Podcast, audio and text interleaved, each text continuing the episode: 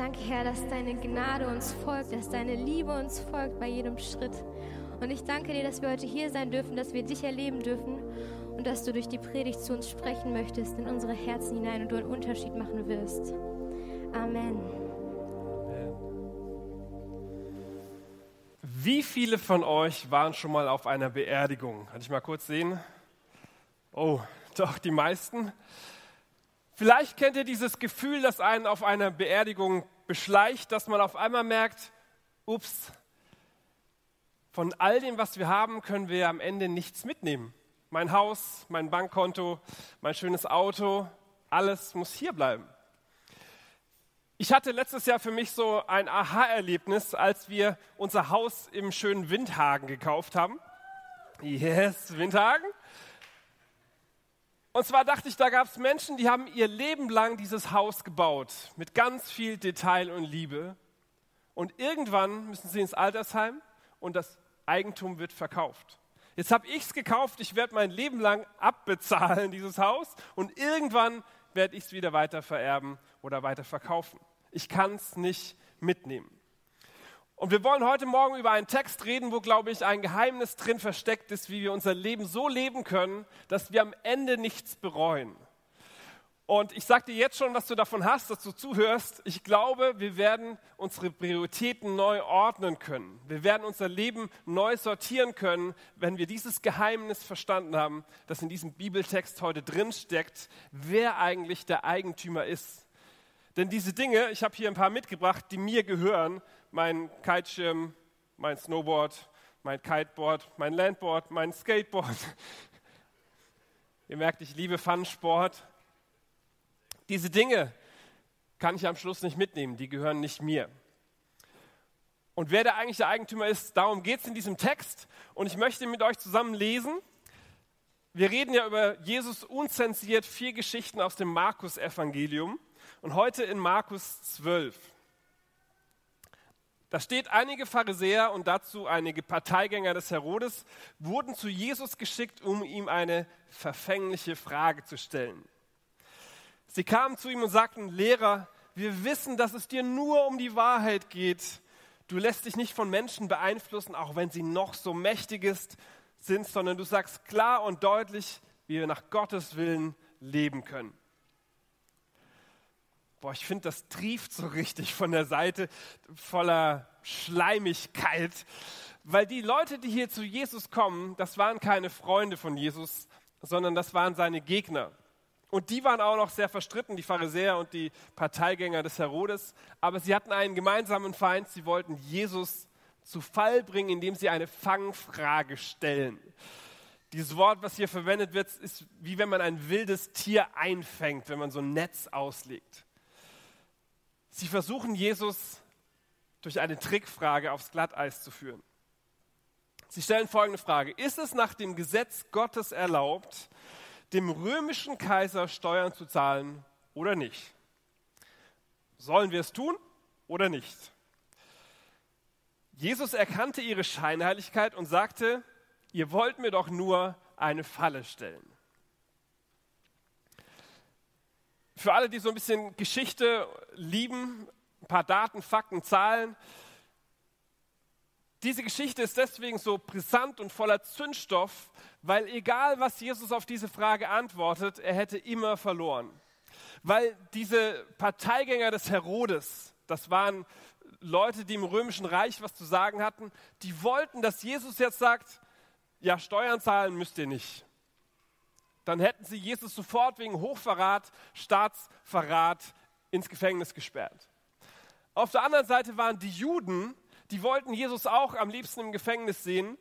Und sie hofften darauf, dass Jesus sagt, ja, Steuern zahlen müsst ihr, weil dann hätten die Juden gesagt, oh, der ist auf der Seite des Kaisers, also müssen wir dem ja nicht folgen, müssen wir nicht glauben, was er sagt. Also egal, was Jesus auf diese Frage geantwortet hätte, er hätte immer verloren. Vers 16 sagt Jesus, gebt mir eine Silbermünze, ich will sie mir ansehen. Sie gaben ihm eine und er fragte, wessen Bild und wessen Namen sind denn hier aufgeprägt? Na, das Bild des Kaisers und sein Name, antworteten sie. Da sagte Jesus, dann gebt dem Kaiser, was dem Kaiser gehört, aber gebt Gott, was Gott gehört. Das ist der wichtigste Satz heute, deswegen lese ich es nochmal vor.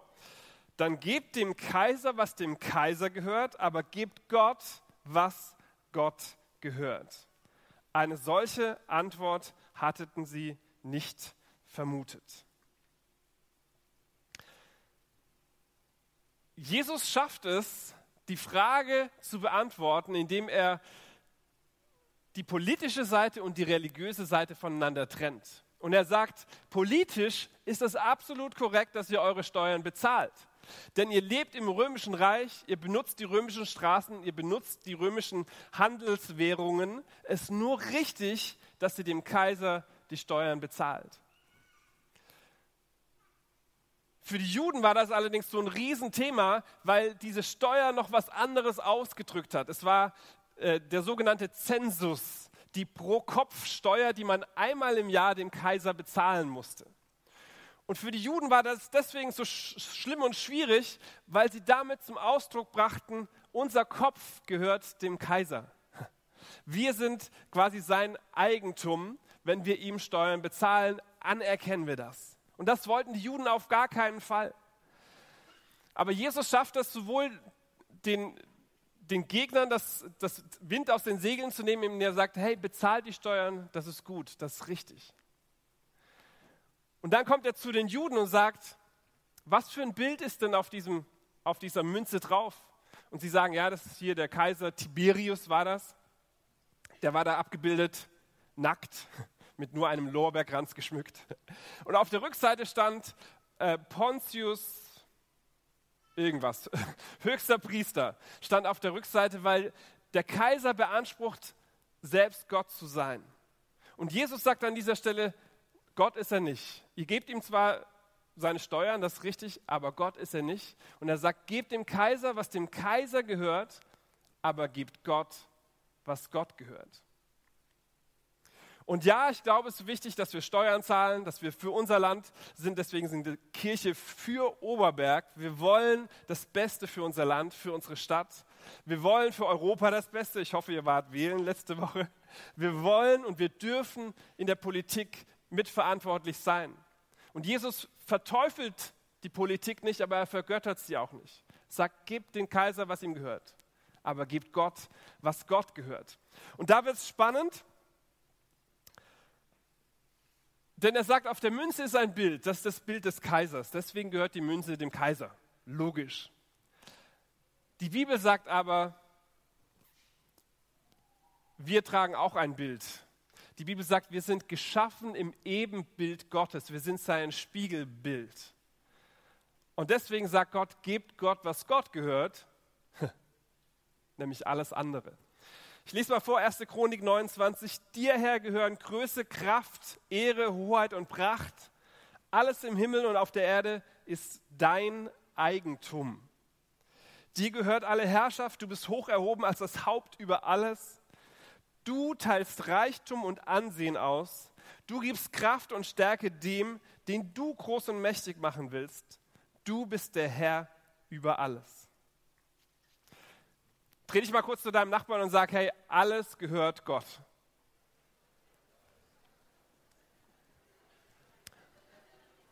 Dann frag mal deinen anderen Nachbarn, wem gehört alles?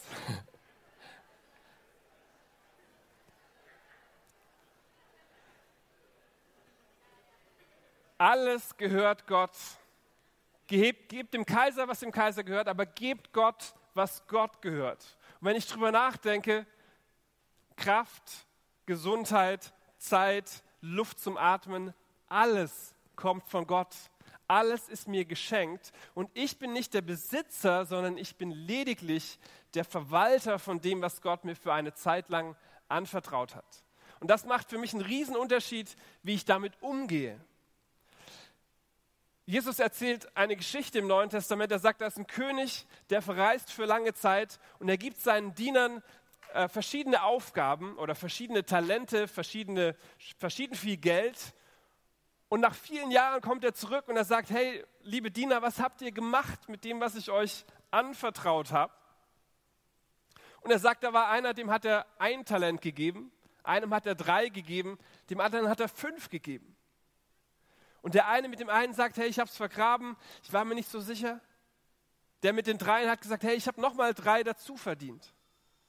Und Jesus sagt, es ist gut, dass ihr das, was ich euch gegeben habe, vermehrt habt, dass ihr Frucht bringt. Aber ihr müsst euch auch nicht vergleichen, ihr müsst auch nicht sagen, hey, der hat fünf, ich habe drei, voll unfair, ey. Sondern ich muss für meine drei gerade stehen, du für deine fünf. Gott hat verschiedene Gaben ausgeteilt, hat uns verschieden viel zugemutet. Und die Frage ist, was machen wir mit dem, was Gott uns anvertraut hat? Sehen wir uns als Verwalter oder als Eigentümer? Und ich glaube, es ist total gesund, wenn wir uns als Verwalter sehen und nicht als Eigentümer. Und ich möchte es mal runterbrechen auf drei ganz einfache Bereiche unseres Lebens, die uns alle betreffen, wo wir manchmal denken, ist doch meins.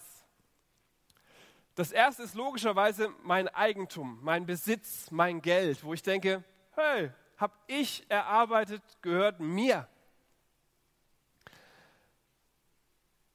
Und wenn ich verstehe, ich bin nicht der Eigentümer, sondern ich bin der Verwalter, dann gehe ich ganz anders mit der Sache um dann überlege ich, ich bin beschenkt, vielleicht damit ich andere beschenken kann. Ich habe diese Sachen vielleicht, damit ich sie teilen kann. Und wir als Familie zum Beispiel, wir haben tatsächlich den Riesensegen, zwei Autos haben zu dürfen, weil ich viel unterwegs bin und meine Frau natürlich auch einkaufen muss. Aber wir sagen uns immer, wenn wir in Urlaub fahren, soll das zweite Auto nicht alleine zu Hause stehen, sondern das soll jemand nutzen. Das soll jemand in dieser Zeit fahren, der vielleicht kein Auto hat. Und zu sagen, es ist unser Auto, aber wir wollen freigebig damit sein. Wir wollen es gerne verleihen und sagen, es ist nicht unser Eigentum, sondern wir verwalten es und wir teilen es gerne mit anderen. Und die Bibel sagt, da wo dein Schatz ist, da ist dein Herz. Oder andersrum, da wo dein Herz ist, ist auch dein Schatz. Wenn du dich fragst, wo ist dein Herz, guck mal, wo dein Geld ist, dann wirst du merken, wo dein Herz ist. Und ich für mich habe gesagt, ich möchte ins Reich Gottes investieren. Ich möchte mein Geld in die Kirche investieren. Ich möchte mein Geld in dieses Kinderhilfswerk investieren. Ich habe schon gehört, ich bin Botschafter für ein Kinderhilfswerk und wir wollen gerade unser viertes Kind äh, adoptieren, eine Patenschaft abschließen, um Kinder in Armut zu unterstützen. Und ich merke, ich mache das gerne, weil mein Geld dann da ist und mein Herz auch bei diesen Kindern ist. Weil ich merke, es ist nicht mein Geld, sondern Gott hat es mir anvertraut, ich möchte es mit anderen teilen. Der zweite Punkt ist meine Zeit. Ich denke immer, mit Geld ist kein Problem, kann ich gerne teilen. Meine Zeit zu teilen fällt mir wesentlich schwieriger, weil mir das viel, viel wertvoller ist als Geld. Aber auch da will ich lernen zu sagen, es ist nicht meine Zeit, sondern ich möchte sie mit anderen teilen. Ich möchte bereit sein, mein, meine Zeit abzugeben, zu investieren, auch für andere, ihnen Gutes zu tun. Und ich merke, das ist mein Punkt, wo ich wachsen muss, das zu teilen und zu merken, es ist nicht meine Zeit, es ist mir nur anvertraut und geliehen. Und ihr habt schon gehört, wir haben auch heute wieder einen Special Guest, der uns den dritten Punkt vorstellt. Und wie der heißt, verrate ich noch nicht, denn das wird sie gleich selber uns verraten. Riesenapplaus für die Mary. Vielen Dank. Viel Spaß. Dankeschön. Mein dritter Punkt heute Morgen lautet mein Körper. Und wenn es heute darum geht, ähm, wie viel darf ich eigentlich selber behalten, was gehört mir und wie viel soll ich abgeben, für wie viele Leute ist dann die Frage komisch, wie viel von meinem Körper darf ich eigentlich behalten? Mir ging es erstmal genauso, aber dann sind mir so coole Sachen aufgefallen, wie wir unseren Körper teilen können. Und der erste Punkt heute Morgen von äh, dem Körper lautet mein Mund. Und ich habe euch einen Bibelvers äh, mitgebracht, der heißt, freundliche Worte sind wie Honig, süß für die Seele und für den Körper gesund. Und wie cool ist das, dass ich mit einem Körperteil von mir, dir und deinem Körper etwas Gutes tun kann. Und jemand sagte letztens zu mir, ich sei eine Ermutigerin. Und es stimmt, ich liebe es, Menschen etwas Positives mitzugeben, ein paar nette Worte zu sagen, sie zu ermutigen. Aber wenn ich ehrlich zu mir bin, ist mir aufgefallen, dass es mir nicht immer gleich leicht fällt und dass es Momente gibt oder ähm, je nachdem vielleicht welche Person und so weiter, dass es mir doch schwerer fällt. Und da war ich ein bisschen erschrocken, wo das anfängt, denn fängt nicht alles zu Hause an und wie viel, ähm, wie viel teilen wir ähm, von uns, von unserer Aufmerksamkeit, von den netten Worten mit unserer Familie, mit meinen Eltern, mit deinen Eltern, mit unseren Geschwistern, mit äh, dem Partner, unseren Kindern und wie gehen wir eigentlich zu Hause mit denen um. Der zweite Punkt heute Morgen, das zweite Körperteil, das ich euch mitgebracht habe, sind meine Ohren. Und wir können unsere Ohren super äh, teilen oder ähm, gute Verwalter von unseren Ohren sein, indem wir zuhören. Und es gibt so einen coolen Spruch, Gott gab uns zwei Ohren, aber nur einen Mund, damit wir doppelt so viel zuhören wie reden. Genau, und irgendwie ist das mit dem äh, Zuhören doch komisch, oder? Es fällt uns Menschen echt schwer. Dabei ist es doch so, dass ich ja schon weiß, was ich jetzt als nächstes sage. Ich habe mich auf die Predigt vorbereitet und für mich springt jetzt hier heute Morgen gar nichts Neues bei raus, sondern für euch. Und wenn ich nachher euch zuhöre, dann kann ich von euch etwas Neues erfahren. Ich kann vielleicht etwas lernen, ähm, wie es euch geht, weiß ich dann nachher. Ich kann euch Wertschätzung und Aufmerksamkeit geben ähm, und das ist einfach mega wertvoll. Und im Bereich Zuhören ist meine Freundin Joanna mir so ein riesiges Vorbild. Nur eins von vielen Beispielen ist, als sie, ähm, ja, als ich mit, meinem, äh, mit meiner ersten Tochter schwanger war und es zur Geburt ging, äh, dann gab es ein paar Komplikationen und sie musste per Kaiserschnitt geholt werden, die Herztöne waren im Keller, sie hat nicht sofort geatmet und so weiter. Sie kam in die Kinderklinik nach Köln und ich blieb im Bensberger Krankenhaus. Und wie einige von euch sich das vielleicht vorstellen können, war die Zeit echt nicht einfach für mich. Und bevor es dann zur Geburt von meiner zweiten Tochter kam, da hat meine Freundin mich so genau ausgefragt, wie es damals war. Ich durfte ihr alles erzählen und alles aus mir rausholen, was irgendwie tief in mir drin war, was ich gar nicht so in Worte fassen konnte. Und sie hat mir so aufrichtig und aufmerksam zugehört. Und das Coole ist, wisst ihr was? Heute belastet es mich gar nicht mehr. Und da habe ich so was Cooles gelernt, dass ich gesagt habe, ich möchte das auch lernen. Ich möchte auch Menschen diese gleiche Aufmerksamkeit geben und zuhören und eine Zuhörerin sein. Und bevor wir zum dritten Punkt gehen, äh, bitte ich einen herzlichen Applaus für meine Freundin Olesja.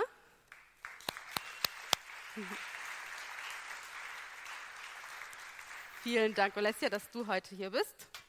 Ähm, und Olesja ist Friseurin und meine Genau, und ich habe diese Woche habe ich es nicht zum Friseur geschafft, deswegen wird es bei mir jetzt einfach auf der Bühne machen. Ich hoffe, es stört euch nicht. Ich werde einfach weiterreden. Frauen sind ja multitaskingfähig, ne? so. Ein Friseurgespräch machen wir jetzt nicht. Und in dieser Serie geht es ja darum, Jesus unzensiert. Und darum, dass Jesus oft reagiert hat oder Sachen gesagt hat, die ungewöhnlich waren. Und deswegen möchte ich heute auch etwas Ungewöhnliches tun.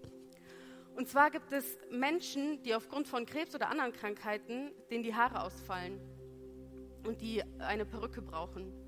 Und deswegen werde ich heute meine Haare spenden.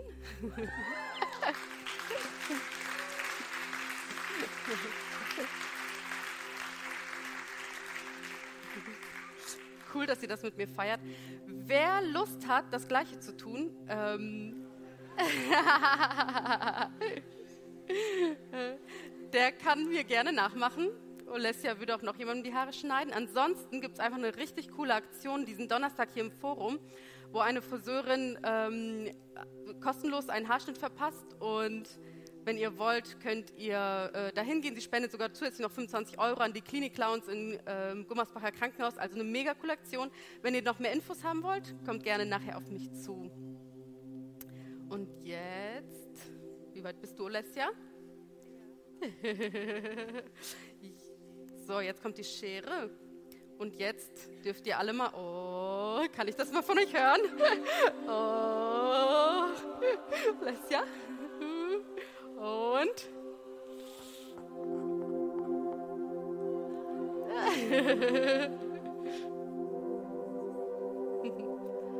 Und ab sind sie. Woo!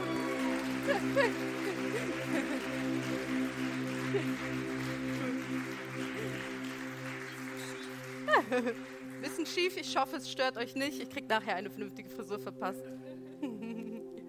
Na, no, ungewohnt.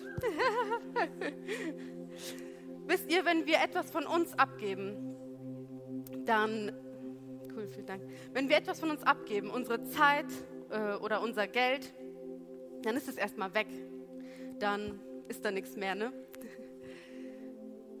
Und das nicht für uns, für neue Klamotten oder für ähm, eine Auszeit für uns oder so, sondern es ist erstmal wirklich weg. Aber wie cool ist das, dass jemand, der selber keine Haare mehr hat, einfach jetzt eine äh, Haarspende bekommt, sodass er wieder eine ähm, Haare wieder tragen kann.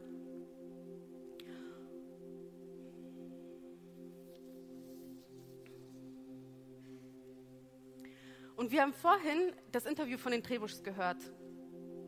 Und mega, oder was sie erleben dürften. Also ich weiß nicht, wie viele von euch das auch gerne würden, dass jemand sie unterstützt und sagt, äh, ihr könnt mal in die USA gehen und da ein cooles Jahr machen, auf eine coole Schule zu gehen. Und das ist cool, dass sie das machen dürfen. Es ist so ein Geschenk. Aber das ist ja nur die aktuelle Situation. Und ich weiß, dass von, ähm, vom Andi einer seiner Leitverse ist, setzt euch zuerst für Gottes Reich ein und dafür, dass sein Wille geschieht.